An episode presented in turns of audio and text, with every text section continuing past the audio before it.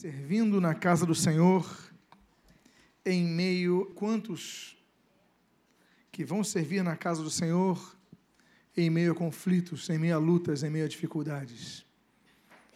E muitas vezes há muitos que sucumbem diante disso e deixam de servir ao Senhor, deixam de militar em sua casa por causa das inúmeras, os inúmeros desafios que vivenciam.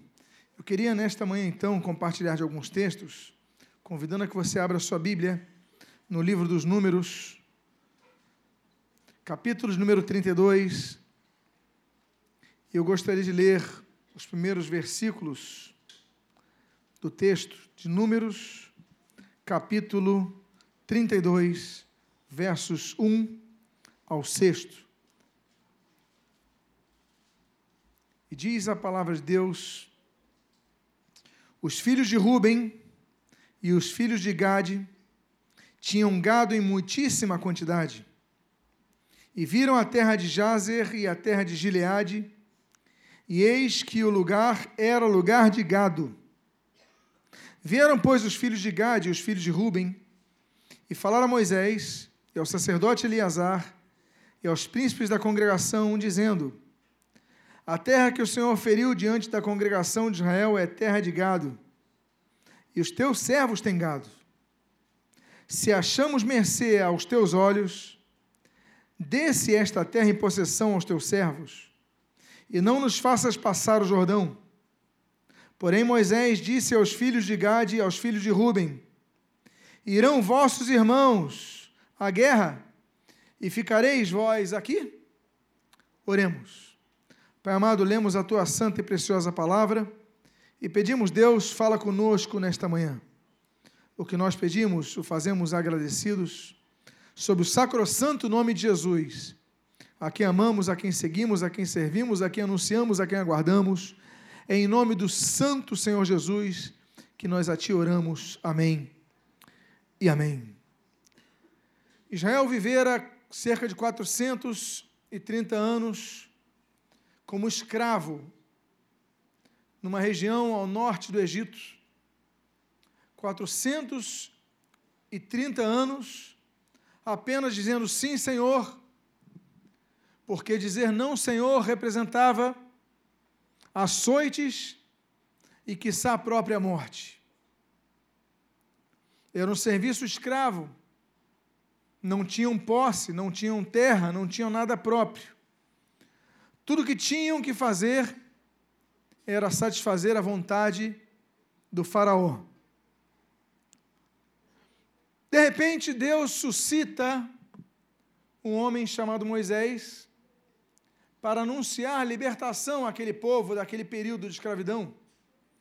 Moisés anuncia a mensagem, e na mensagem, no escopo da mensagem, havia um núcleo dizendo que a terra que Deus enviaria Israel era uma terra onde mana, Deus disse, leite e mel. Leite mostrando o alimento mais elementar, o alimento que as crianças precisam, os bebês precisam, o alimento que fortalece os ossos, ajuda no desenvolvimento, no crescimento. E mel.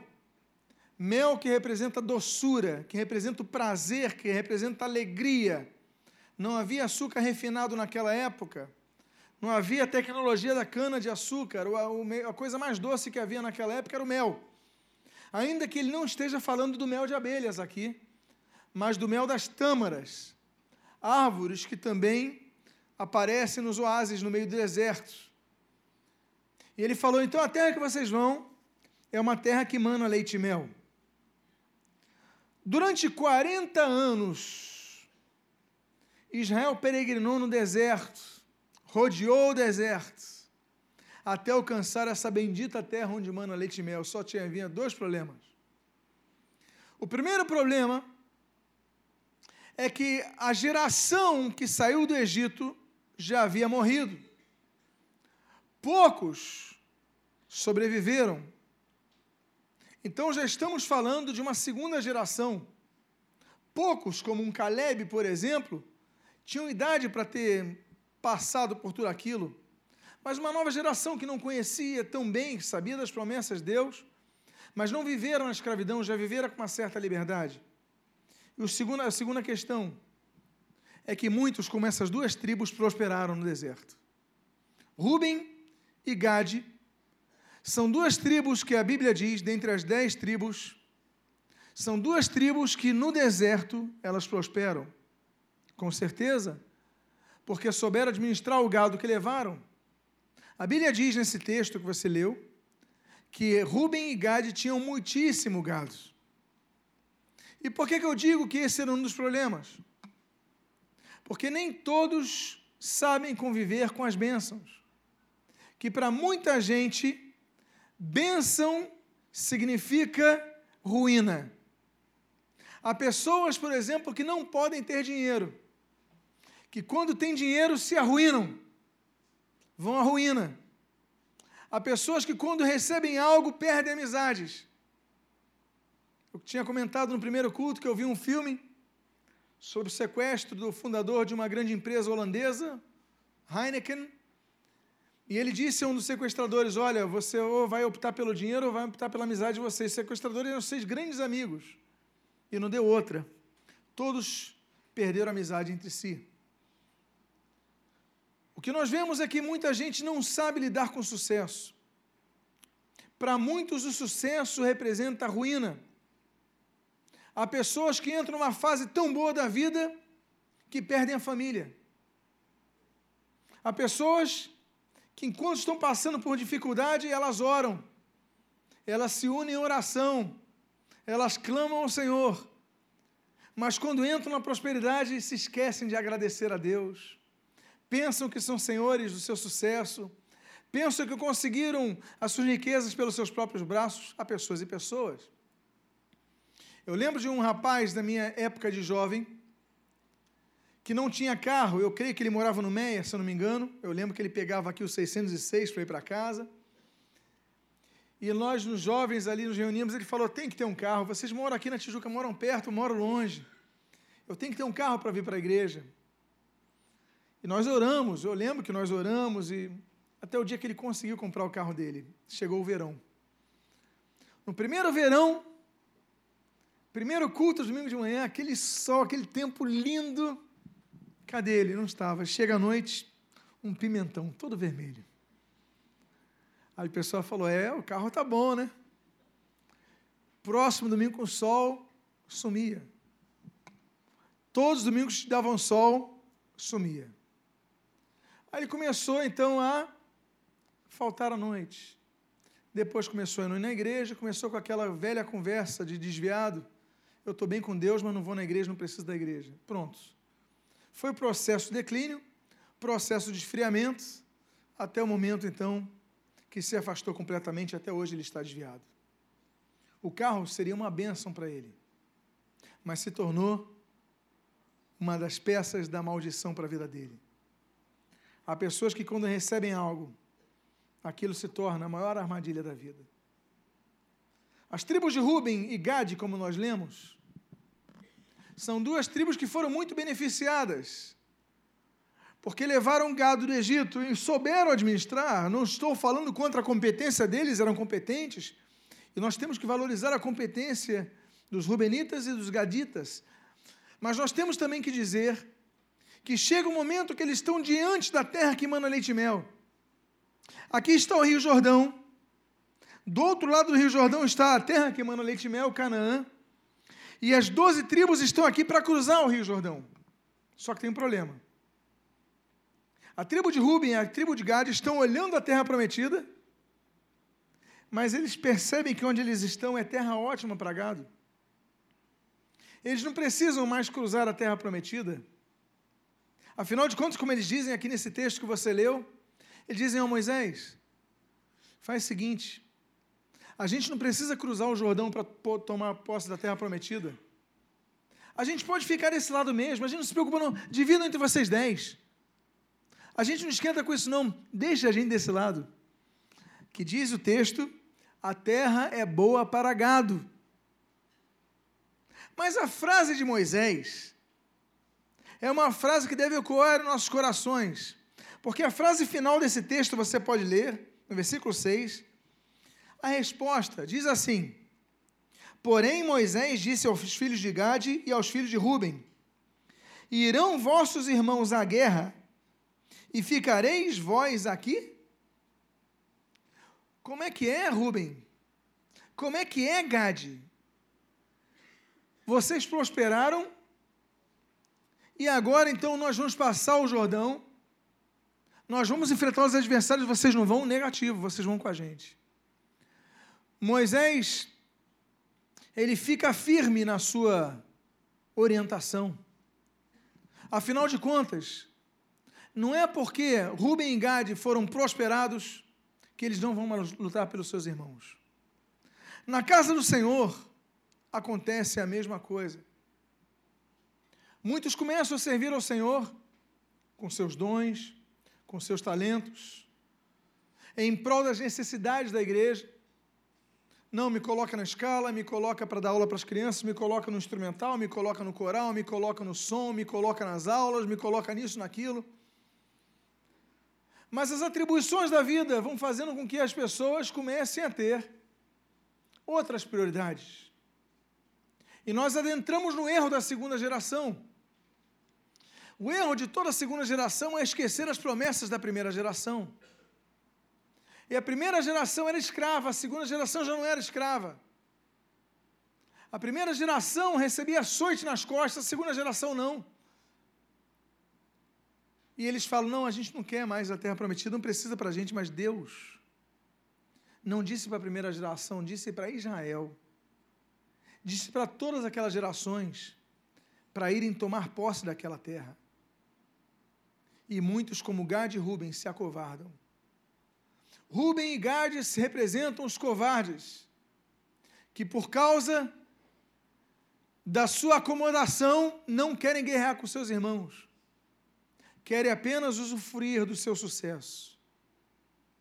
Rubem e Gade representa aquelas pessoas que já um dia serviram na casa do Senhor, mas eles dizem: Não, agora eu não quero mais servir, não. Agora eu quero ficar aqui no meu canto. Eu não quero mais, já trabalhei muito, já andei 40 anos no deserto, agora que eu consigo uma terra boa para o gado, agora que eu posso descansar um pouquinho, eu quero descansar. Então não conte comigo. Rubem Gad representa esse tipo de pessoa e Moisés é muito firme na sua objeção. Ele diz: Olha, como é que vocês vão permitir que seus irmãos lutem e vocês não vão lutar? Vocês têm que se lutar, lutar com eles. O que nós queremos dizer aqui é que, independente das circunstâncias da sua vida, você esteja passando uma situação difícil, uma situação de grande bonança e abastança, a ordem de Deus é a mesma: sirvam seus irmãos. A ordem de Deus é a mesma. Se você está desempregado, ou se você tem mil funcionários, ou se você é presidente de um país, a ordem de Deus é a mesma: sirva seus irmãos. Eu comentei que há algumas semanas foi descoberto no ex-presidente americano, norte-americano, Jimmy Carter, câncer. E ele então fez uma nota oficial através do seu instituto. Ele disse: Não, olha, eu estou bem, eu vou lutar contra isso. Mas uma coisa ele não deixou de fazer: dar aula na escola dominical na Igreja Batista, onde ele congrega. Um ex-presidente norte-americano, o homem que teve tanto poder nas mãos, o homem que palestras, o convite para o mundo inteiro. Mas ele tem um compromisso, ele não deixa de dar aula na escola dominical dele, até hoje. Como ex-presidente da Coreia do Sul, que era presidente da nação, uma das nações mais ricas também do mundo, um dos tigres asiáticos, um dos maiores exportadores do mundo, a Coreia do Sul, a potência que é, mas domingo ele servia como diácono na igreja dele, entregando envelopes de oferta, recebendo os irmãos na porta e o homem presidente da República. São pessoas assim que nós devemos espelhar, porque o sucesso não mudou a cabeça deles.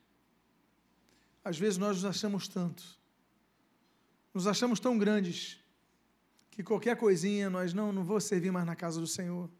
O irmão não me deu bom dia, o pastor não me valoriza, uh, isso, aquilo, aquilo outro, e você deixa de servir na casa do Senhor. Moisés retruca: Os seus irmãos vão lutar sozinhos? Negativo, vocês têm que lutar com seus irmãos. Se você um dia serviu na casa do Senhor e parou de servir, é hora de você voltar. Ah, mas eu estou vivendo conflitos. Bem-vindo ao time, porque todos nós vivemos conflitos. Todos nós temos dificuldades para enfrentar. Eu enfrento lutas diariamente, ele enfrenta lutas diariamente, ele enfrenta lutas diariamente, cada um de nós enfrenta lutas. Cada um de nós tem ocupações. Cada um de nós tem desafios grandes pela frente. Um empresário, outro arquiteto, outro médico, outro policial. Todos nós temos nossas atribuições, mas domingo estamos aqui servindo nossos irmãos. E a mensagem é: não podemos ser como Gade ou Rubem, que o sucesso nos suba a cabeça, a tal ponto de estarmos de servir ao Senhor Jesus. O texto continua. Há um segundo texto, que é sobre João capítulo 4, versículo 34. Perguntaram a Jesus: qual é o seu prato predileto? E eu te pergunto: qual é o seu prato predileto? Qual é o seu prato predileto? É o seu. Carne moída com purê de batata. Muito bem. E o seu? Churrasco. E o seu? Qualquer massa. E o seu? Oi? Camarão. Dourado. Isso tu trouxeste lá do Amazonas, né? Pois bem, o prato predileto de Jesus está nesse texto. Diz João capítulo 4, versículo 34. Disse-lhes Jesus: A minha comida consiste em fazer a vontade daquele que me enviou e realizar a sua obra. O que é a comida? Comida é combustível. Quando nós nos alimentamos, inicia-se um processo de combustão no alimento que nós uh, assimilamos, e esse processo de combustão vai gerar energia, vai extrair os seus nutrientes e vai gerar calor. Daí o termo caloria. Esse calor que nos carros gera explosões, nosso corpo gera também explosões. E aí essas explosões nós chamamos de energia. Se nós deixamos de comer, nós começamos a ficar o quê? Fracos, sem energia. Então, uma pessoa que se alimenta bem é uma pessoa que tem energia, e tendo energia, ela produz mais, ela pode raciocinar mais, ela pode fazer mais coisas. E se a pessoa não come, ela não tem energia para fazer as coisas. A energia de Jesus, ela vinha através desse alimento fazer a vontade de seu Pai, realizar a sua obra. Se eu não como, eu fico fraco. Se Jesus não fizesse a obra de Deus, ele ficaria fraco. Se Jesus não fizesse a vontade do Pai, ele ficaria fraco. Esse alimento de Jesus deve ser o nosso alimento. A tal ponto de, se nós deixarmos de fazer a vontade de Deus, nós ficamos fracos. A tal ponto de, se nós deixarmos de realizar a obra de Deus, nós ficamos fracos. Há pessoas que não entendem que quanto mais nós trabalhamos para Deus, mais fortes nós ficamos. Nós aprendemos a lutar com as coisas, com a acomodação de nossa natureza, quando nós temos responsabilidade, não é verdade? Eu fico imaginando você. Amanhã você tem que trabalhar. Vai acordar cedo, você tem aula. Vai acordar cedo. Sete da manhã você já está de pé para sair para o trabalho, para ir para o seu colégio, enfim, para as suas atribuições. Porque você tem um compromisso. E você acorda mais cedo, aproveita mais o dia, produz mais. Mas se você não trabalhasse amanhã, se você não fizesse um curso pela manhã, qual seria a sua tendência? Dormir até tarde. Se você não tivesse compromisso na igreja, aqui, se os irmãos estão operando a, a mesa de som, os irmãos do instrumento não tivessem compromisso hoje aqui, é possível que até agora estivessem deitados na sua cama, babando o seu travesseiro, de tanto sono. Mas os compromissos, os compromissos, os fazem ter que acordar mais cedo, se preparar para servir. Na obra de Deus é a mesma coisa. Quando nós não temos compromissos na obra de Deus, nós acomodamos. Somos pessoas sem compromisso, que aparecem na igreja quando, como diz o texto, me permite uma expressão popular, quando dá na telha, fecha aspas. Ah, hoje eu vou na igreja porque eu estou afim. E você vai seguir no seu coração, que é enganoso, e você começa a virar aquele cristão é que é um cristão que eu chamaria de extemporâneo. Só vai quando quer, só vai quando tem vontade. Hoje eu não estou afim, não vou, porque você não tem compromisso. Você começa a ficar mais fraco, lê menos a palavra. Você começa a ouvir menos a palavra que fortalece a sua fé. Você começa a servir menos, você começa a ficar mais mal nutrido. Como disse Jesus, o alimento dele era fazer a obra de Deus o nosso alimento tem que ser servir aos nossos irmãos, trabalhar. Senão nós vamos entrar naquele velho processual de termos religião e não termos vida. Nós simplesmente somos servidos. Jesus, ele veio à terra, ele podia estar no seu reino de glória, mas ele se manifestou em terra, encarnando em terra, sofrendo em terra. Por quê? Porque ele veio servir e dar a sua vida em prol de muitos. Nós nascemos para servir os nossos irmãos. O amor de Deus e o amor a Deus são configurações diferentes. Porque o amor de Deus é um amor horizontal, mas o amor a Deus é um amor, o amor vertical, mas o amor a Deus é um amor horizontal. Nós amamos a Deus quando amamos os nossos irmãos, não é isso que João disse? Como você pode dizer que ama a Deus se você não ama seu irmão? Você se torna mentiroso. Nós amamos a Deus horizontalmente, quando nós amamos nosso próximo, quando nós fazemos bem às pessoas, quando nós ajudamos as pessoas, quando nós servimos as pessoas. Cada um aqui podia estar em sua casa, mas todos nos unimos. O pessoal do som chegou para o primeiro culto, acordaram cedo, o irmão ali está desde cedo em pé para servir os irmãos. Por quê? Porque ele ama a Deus, porque eles amam a Deus. Nós devemos ser um povo que diga: olha, o meu alimento também, que me torna forte, que me dá energia, é servir aos meus irmãos. Devemos ser pessoas que desejam servir na casa de Deus e não ser apenas servidos pelos outros.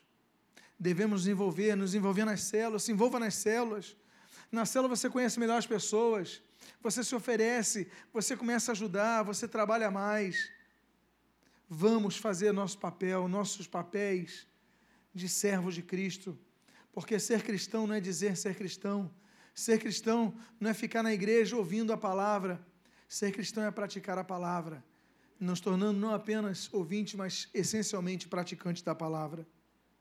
Agora, quando Jesus fala que o alimento dele é fazer a vontade do Pai e não deixar de trabalhar na obra, e esse deve ser o nosso alimento, trabalhar todo o tempo, trabalhar, produzir, trabalhar, a grande questão é: bom, mas eu vou trabalhar para Deus, então eu não vou ter problemas. Porque, afinal de contas, se meu coração é bom, Deus vai evitar que eu sofra. Se eu estou trabalhando para o Senhor, então, com a minha intenção é agradar a Deus, eu não vou ter nenhum problema pela frente. Vamos ver o que diz o texto seguinte, de 1 Coríntios capítulo 16, versículos 5 a 9. 1 Coríntios 16, de 5 a 9, o texto sagrado assim registra: Irei ter convosco por ocasião da minha passagem pela Macedônia, porque devo percorrer a Macedônia. E bem pode ser que convosco me demore ou mesmo passe o inverno, para que me encaminheis nas viagens que, tenho, que eu tenho a fazer, de fazer, perdão. Porque não quero agora ver-vos apenas de passagem, pois espero permanecer convosco algum tempo, se o Senhor o permitir. Ficarei, pois, porém, em Éfeso, Éfeso até o Pentecostes. Agora, olha só esse texto que ele diz. Atende para isso. Porque uma porta grande e oportuna para o trabalho se me abriu. E há muitos, e há muitos, e há muitos. Espera aí. Ele está dizendo que Deus abriu uma porta. Deus abriu uma porta, ele está testemunhando. Olha, meus irmãos, eu vou ficar com vocês no inverno, Mas depois do inverno eu tenho que ir. Tenho que sair de Éfeso. Sabe por que eu tenho que fazer? Porque foi aberta uma porta para mim. Aí, no mesmo pensamento, ele fala: e olha, meus irmãos, e a porta é aberta, tão maravilhosa, tão maravilhosa, que há muitos adversários. Não parece incoerente? Deus abriu uma porta e Paulo testemunha: Deus abriu uma porta, há muitos adversários. Por quê? Porque a realidade é essa. Quanto mais trabalhamos para Deus, mais adversidade vai acontecer. Quanto mais nos envolvemos com a obra de Deus, parece que as coisas ficam mais difíceis para nós. E os adversários estão lá fora, mas estão às vezes dentro da nossa própria casa. Eu lembro de uma jovem que o seu marido, ele começou a se envolver muito com a obra de Deus, muito. Se envolveu no ministério e vivia para a obra. E ela começou a reclamar. Ah, meu marido dá muito tempo na igreja. Ele está muito na igreja. Só quer saber de igreja. Começou a reclamar. Minha esposa, que aconselhava ela, dizia assim: Minha irmã, dê graças a Deus.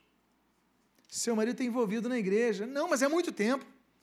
Ficou radical, ficou radical demais. Só quer saber de igreja, só quer saber de obra de Deus. E ela é evangélica.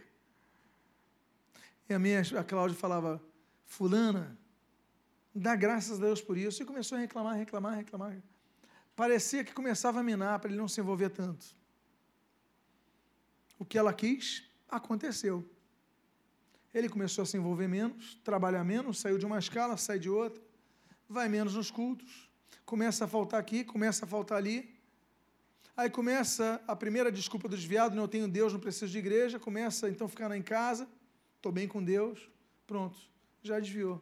Já começa com aquele sofisma antigo, aí começa a deixar de ir na igreja, começa a reclamar disso, começa a criticar aquilo, começa processo de destruição. O que acontece? Depois ele já não tem temor nenhum, começa a ter um caso extraconjugal. A menina descobre. Para onde a menina vai? Para Moá começa a reclamar. Meu marido tem um caso. Ela plantou isso. Ela plantou, ela fez com que ele não se envolvesse, ela foi a maior propagadora para que ele se desviasse. E agora vem reclamar? Acontece esse caso, esse caso se repete a cada dia. Eu não digo agora sobre casos conjugais, digo sobre inimizades, adversidades, falta de apoio quando você quer se envolver na obra de Deus. Por isso, quando eu vejo alguém envolvido na obra de Deus, eu sou maior incentivador, se envolva. Não é para você abdicar da família, não é isso. Uma coisa não tem nada a ver com outra. Eu nunca precisei de abdicar minha família, meu amor, minha dedicação à família para me dedicar à obra de Deus, nunca. Trabalhe com equilíbrio, mas não deixe de trabalhar. Tem gente também que é 8 ou 80. Não é isso. Mas não podemos deixar uma coisa de lado sem deixar o principal. Não podemos, temos que construir o altar na nossa casa sim. E temos que servir na obra de Deus sim, não podemos deixar os dois de lado. Mas o que mostra o texto é que Paulo fala: foi aberta uma grande e oportuna porta e há muitos adversários. Quando você começa a se envolver na obra de Deus, começa a ver adversidade. Quantos aqui estão servindo na obra de Deus estão trabalhando, estão militando com problemas. Quantas vezes eu já vim pregar no púlpito vivendo grandes problemas, dificuldades, divisões, facções, murmurações, situações que eu falava, Deus, me leva, que eu não aguento mais esse povo. Eu parecia Moisés no deserto. Mas eu precisava cumprir o meu papel. Quantas vezes você conta atrasada de luz, dificuldades no emprego, problemas na família, e você tem uma escala a servir. O texto diz: Uma porta minha foi aberta e há muitos adversários. A porta não é aberta quando nós eliminamos adversários. Deus enviou Israel para possuir a terra prometida. Ele deu a terra, mas não tirou os inimigos. Israel tinha que ir lá e guerrear. Deus deu uma porta para Israel, mas os inimigos estavam lá. Nós temos que servir na casa de Deus, mas temos que continuar lutando contra nossos inimigos. Se você esperar o tempo ideal para servir a Deus, se você esperar o tempo ideal, que o tempo ideal para servir a Deus é só quando você não tiver inimigo, você nunca vai servir a Deus. É que nem aquele casal que decide casar só quando já tiver tudo pronto. Não, só vou casar depois que os dois tivermos já o pós-doutorado em Harvard. A gente casa. Nunca vai casar. Tem iniciativas que tem que ter. A iniciativa é isso. Você tem que ter, às vezes, aquela iniciativa de eu vou tomar essa decisão na fé, senão você nunca toma. Tem coisa, eu vou, eu vou mudar de casa eu vou fazer uma obra aqui, eu vou fazer isso, eu vou investir nisso. Às vezes você pensa, mas você pensa tantas coisas que você desiste, você nunca vai fazer nada. Tem momento que você tem que dar vazão à tua fé. Porque é nessas horas que as coisas acontecem. Amados irmãos, servir na casa de Deus não vai tirar os problemas da tua vida. Muitas vezes vão aumentar, mas não é por isso que você vai deixar de fazer a obra de Deus. Paulo viveu muitos problemas, mas ele foi fiel até o fim. O Senhor Jesus, ele chorou, suou sangue, hemacrotose, mas ele não desistiu de sua missão. Ele foi até o fim. Ele chegou a falar: Olha, se possível, passa de mim esse cálice. Mas ele foi fiel até o fim. Problemas acontecem, mas não vamos deixar de servir a Deus por causa disso. Por quê? Porque o Senhor vê quando o nosso trabalho é feito. E quando o nosso trabalho é feito com tanto ardor que tem frutos. Diz o texto de 1 aos Coríntios, capítulo 15, versículo 58. Assim, portanto, irmãos, meus amados irmãos, sede firmes, inabaláveis, e sempre abundantes na obra do Senhor, sabendo que no Senhor o vosso trabalho não é vão. Mas que trabalho não é vão? Sede firmes, inabaláveis e sempre abundantes na obra do Senhor. O que é abundar? Abundar é ter de sobra. Você tem, você produziu isso. Ótimo. Agora você produziu em abundância, ou seja, foi além do que se esperava. Isso é abundar. A Bíblia não diz que nós devemos ser eventualmente abundantes. A Bíblia diz nesse texto o quê? Que nós devemos ser sempre abundantes na obra do Senhor. Eu já trabalhei muito para o Senhor, então abunde. Trabalhe além. Vá além nos seus frutos. Eu produzi a um por um, é pouco. Eu produzi a dois por um, eu dupliquei a minha meta. Parabéns. Deus vai te colocar mais em sua mão. Eu produzi cinco por um, produza cem por um.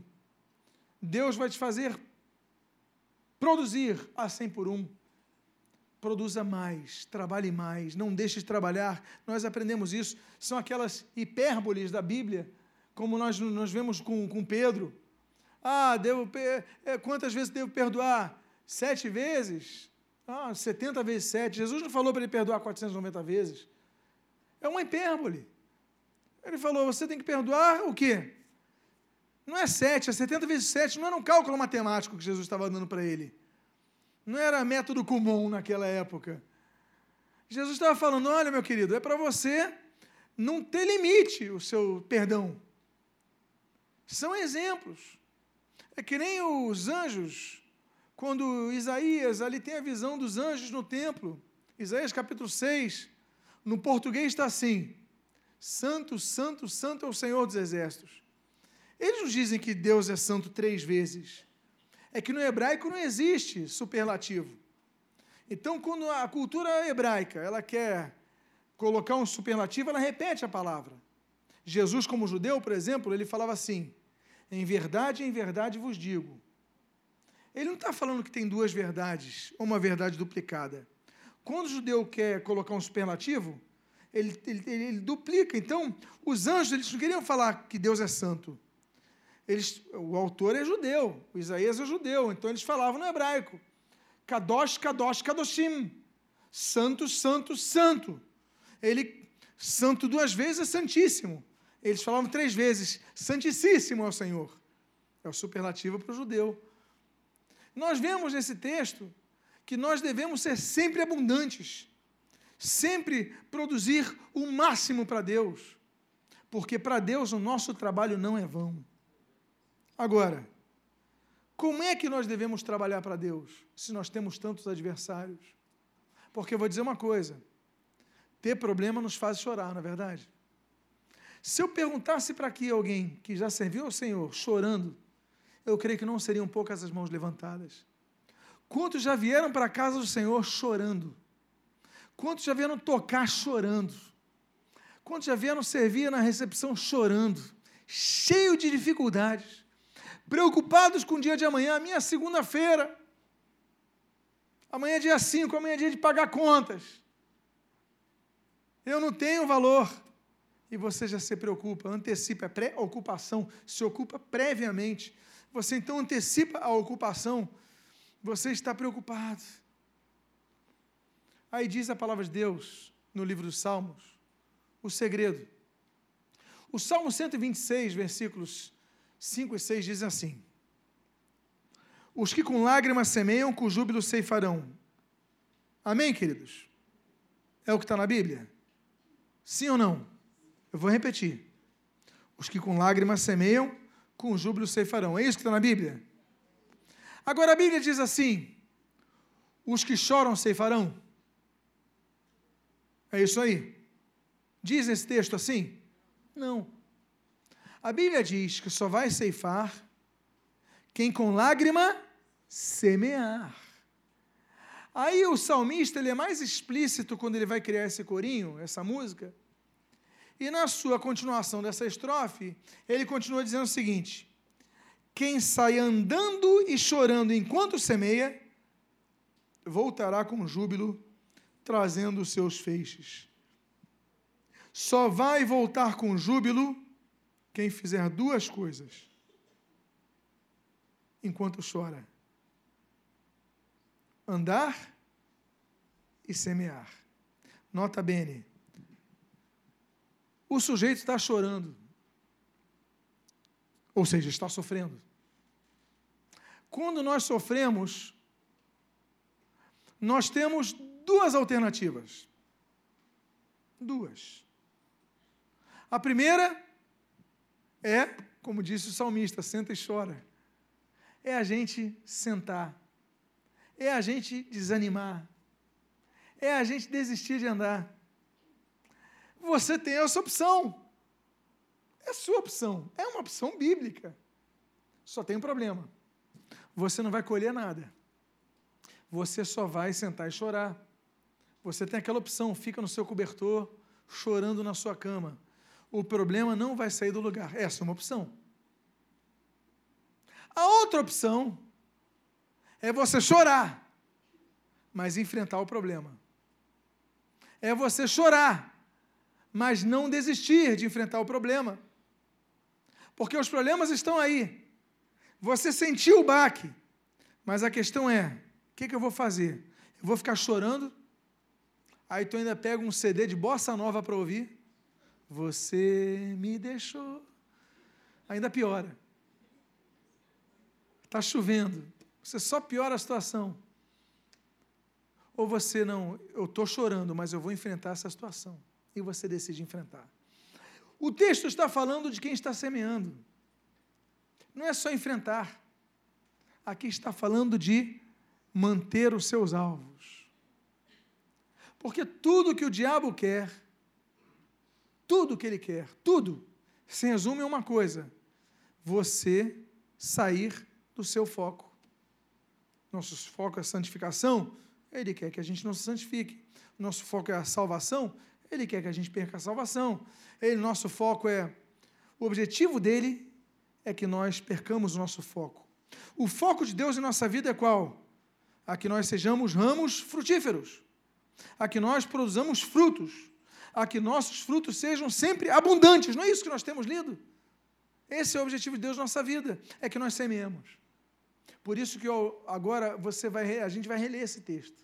E olha só a sabedoria divina para dizer quem colhe com júbilo, quem sai andando e chorando enquanto semeia, voltará com júbilo. Quem sai andando e chorando, você pode chorar, mas não faça, deixe de fazer duas coisas: não deixe de andar e não deixe de semear. Ah, o meu irmão ali está triste. Está triste. Está todo triste, mas tem que tocar a guitarra aqui. O que, que ele vai fazer? Toca no meu lugar que eu não estou bem. O homem natural age assim. O homem espiritual, o que, que faz? Eu não estou bem, mas que nem Paulo e Silas, eu vou louvar Deus. E ele começa a louvar Deus. O que, que ele está fazendo quando está louvando a Deus aqui? Ele está andando, está chorando. Eu não estou dizendo que ele deixou de sofrer. Eu não estou dizendo que ele não está passando uma situação difícil. Mas ele está louvando o Senhor Jesus, como Paulo e Silas estavam chorando, estavam passando uma situação difícil, estavam sofrendo, acorrentados, trancados no tronco mas eles louvaram a Deus. Aí o que, que ele está fazendo? Ele está chorando, sim, mas ele está andando, ele está semeando. Aí o que, que vai acontecer com ele? Paulo e Silas, Deus permitiu um terremoto para libertar eles. E com ele? Vai fazer alguma coisa, porque Deus cumpre a sua palavra. E o que ele plantar chorando, ele vai colher com alegria. Quando ele menos esperar, vai ter começar a ter notícia boa. Quando você menos esperar, você vai começar a colher com alegria. Por quê? Porque você plantou, andando e chorando, mas não deixou de plantar. Diga para a pessoa que está do seu lado, ainda que você esteja sofrendo, diga para ela, não deixe de semear. Eu quero convidar a você a fechar os seus, a ficar de pé e a fechar os seus olhos. Eu quero fazer uma oração sobre a sua vida a você que nesse momento está sofrendo, a você que nesse momento está passando algum momento difícil, mas tem servido ao Senhor. Eu quero orar por sua vida nesse momento. A você que tem tido pouca força, feche seus olhos. Você parece que você está fraco, você está chorando, está passando uma situação difícil. Mas eu sei que Deus te trouxe nesse local. Você está ouvindo esse CD, está ouvindo essa mensagem no site, no aplicativo. Enfim, você está ouvindo essa palavra porque Deus tinha um propósito para falar no seu coração. E nesse momento é o momento de dizer: não deixe de semear enquanto você está debilitado. Não deixe de semear porque você vai voltar com alegria. Deus vai te trazer uma alegria, algo novo para a sua vida. Se você é uma das pessoas, coloque a mão no seu coração agora. Nós queremos orar por sua vida. Pai amado, tu estás vendo o gesto dos teus filhos, um gesto de fé, um gesto de reconhecimento. A tua palavra não volta vazia, por isso eu te peço, Pai. Renova as forças deles, aqueles que saíram de escalas possam voltar às escalas de serviço ministerial. Aqueles que estão desencorajados, estimulados até por parentes e amigos, eles voltam a ter estímulo nessa manhã. E que em nome de Jesus fale aos corações deles, para que eles voltem a trabalhar na tua seara, para que eles voltem a produzir, que eles não desanimem, Deus, mas fala aos seus corações para que eles possam voltar a trabalhar na sua seara, mesmo que estejam chorando, porque eles estão plantando bênçãos para as suas vidas. Abençoa-os e que eu te peço, eu te peço em nome de Jesus. Eu te agradeço. Amém. E amém. Ainda de olhos fechados, eu quero fazer um segundo convite. Há alguém aqui nesta manhã que gostaria de entregar a sua vida ao Senhor Jesus, ainda não fez, ou se você está desviado, quer voltar aos caminhos do Senhor, Alguém aqui, se tivermos, levante sua mão bem alto. Nós queremos orar por sua vida. Alguém aqui. Pai amado, a tua palavra foi trazida. Abençoa a tua igreja, abençoa o teu povo.